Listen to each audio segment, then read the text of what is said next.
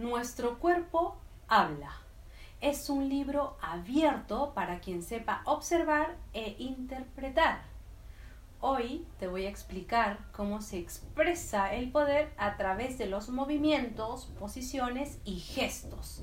No te pierdas ningún minuto de este video si quieres saber cómo se mueven los poderosos y la otra cara de la moneda, los sometidos. Hola, queridos amigos, soy Leticia Andrea. Espero que estés fantástico el día de hoy. Me encanta poder compartir este mensaje contigo. Antes de empezar, suscríbete a este canal si aún no lo has hecho. Voy a seguir subiendo más videos para ayudarte a potenciar tus habilidades de liderazgo y de habla en público.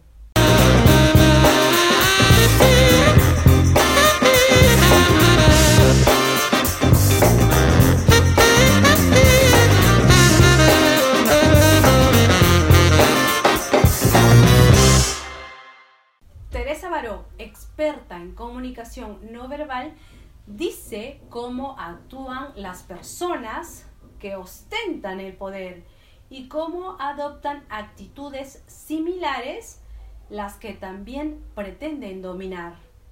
1. La entrada en escena. Es un momento clave cuando llegan a un sitio. Hacen todo lo posible para ser visibles, para que se noten, para que la gente sepa que han llegado. Si poseen símbolos de riqueza y estatus, los hacen visibles. Por ejemplo, coches, motos, acompañantes, séquitos, empleados, normalmente entran tomándose su tiempo. Ellos entran con energía, pero sin correr porque son los demás que tienen que adaptarse a su ritmo y no ellos apresurarse para los demás. Caminan por el centro de la calle o por el pasillo o se sitúan en los lugares más altos y más visibles. El extremo de una mesa, la butaca más grande, el punto central del escenario. La cuestión es que todo el mundo vea que ellos son más importantes que el resto y tienen que ser más visibles. Dos, la posición del cuerpo es también fundamental para expresar ese poderío. En la naturaleza, el cuerpo grande siempre se ha visto asociado al poder, a la potencia, y en el caso de los humanos también. Por eso en la mayoría de las culturas la indumentaria ha servido para destacar. A quien gobierna con trajes muy voluminosos, con plumas, con adornos o también con mobiliario, con mesas grandes, con tronos, pero el propio cuerpo también puede expandirse. Vamos a verlo parada con los brazos cerrados hacia abajo. Esta es una posición formal de prudencia reducida, pero cuando queremos mostrar poder y cuando queremos sentirnos también poderosas internamente, entonces abrimos este cuerpo en posición base. ¿Y cómo lo hacemos? Buscando más base en los pies, porque así nos sentimos mejor, nos sentimos más firmes y también abrimos los brazos. En posición jarra. Las manos en los bolsillos, por ejemplo, poner los dedos en el pantalón, esto hace que tengamos más volumen, que las demás personas nos vean más grandes, pero también es la verticalidad. Yo puedo ganar un poco de estatura, puedo ganar un poco, incluso unos centímetros más si voy con el cuerpo erguido.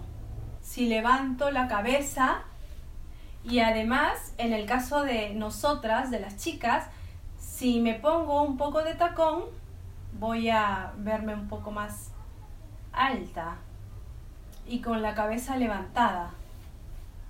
Es decir, nos da también esa imagen de más autoridad y de más poderío. Otra cosa es la abertura del pecho, con el pecho fuera.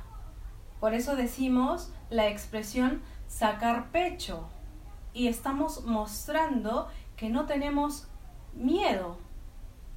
Y eso es lo que hacen las personas que se sienten seguras de sí mismas en su posición y que no temen ni siquiera un ataque de las demás personas porque están sometidas.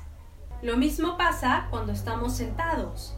Si yo tengo las rodillas juntas, los pies juntos, si yo procuro no ocupar mucho espacio, entonces no tengo una imagen de mucho poder. Sí de formalidad y de persona educada, eso sí, pero cuando empiezo a abrir así, que este es el cruce típico de los hombres en América Latina, en América del Norte, entonces estamos viendo esta expansión y claro, también esto afecta los brazos. Cuando abro esta parte superior estoy mostrando más seguridad. Imagínate además que voy subiendo estos brazos y voy subiendo esto así. O incluso pongo mis pies encima de la mesa. Entonces, aquí el gesto de poder es absoluto. De hecho, lo que suele pasar es que cuando viene alguien de una jerarquía superior, yo bajo los brazos, bajo los pies y me pongo correctamente. ¿Por qué? Porque si no, vamos a tener un conflicto de poder. Hay muchas más posiciones de poder. Por ejemplo, el apoyarte en la silla o en una mesa mirando al frente a las demás personas. También hay otros gestos muy informales como esta, el que llamamos el cazador de osos. ¿Por qué? Porque parece como si tuviéramos abajo el animal que hemos cazado. Y es una forma de demostrar que lo que está aquí abajo es mío. Y le pongo el pie porque yo lo domino. Dos palabras con la misma raíz.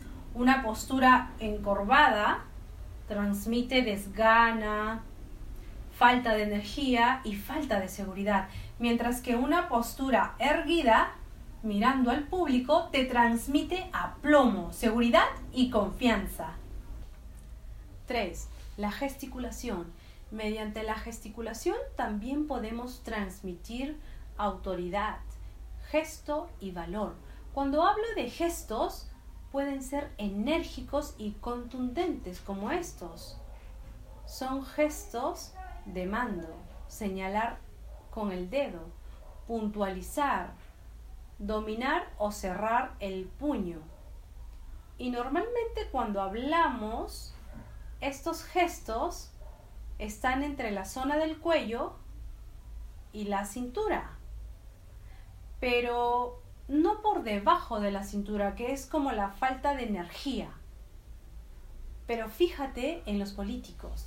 Los líderes, cuando se comunican con sus seguidores, levantan los brazos por encima de sus cabezas para distinguirse de la multitud. Además, para que sus seguidores los vean. No solo por eso, sino porque tienen que transmitir mucha fuerza y optimismo. Ahora ya sabes las señales más importantes del dominio y el poder. Pero ten en cuenta una cuestión. Nuestra sociedad va cambiando. Lo que siempre había sido un signo de poder, ahora puede ser percibido como prepotencia, arrogancia o autoritarismo. Piensa en gobernantes como Putin o Trump, por ejemplo. Las tendencias en sociedades modernas es a reducir las jerarquías, a trabajar en organizaciones más horizontales acerca el poder a los ciudadanos. El liderazgo del siglo XXI, especialmente en las empresas y en la familia, no se ejerce mostrando fuerza, dureza o distancia. Los líderes de hoy, hombres y mujeres, transmiten seguridad, energía y optimismo combinados con humildad, diálogo y empatía. Conclusión. Los signos de poder en muchas personas actualmente no son tan evidentes como antes. Son mucho más sutiles, pero lo están. Solo que nos cuesta más de percibir y todo lo que hemos dicho va a ser una guía muy útil para fijarte en todos los detalles. Entrena tu mirada y descubre a tu alrededor quién aspira a aumentar su rango y su categoría.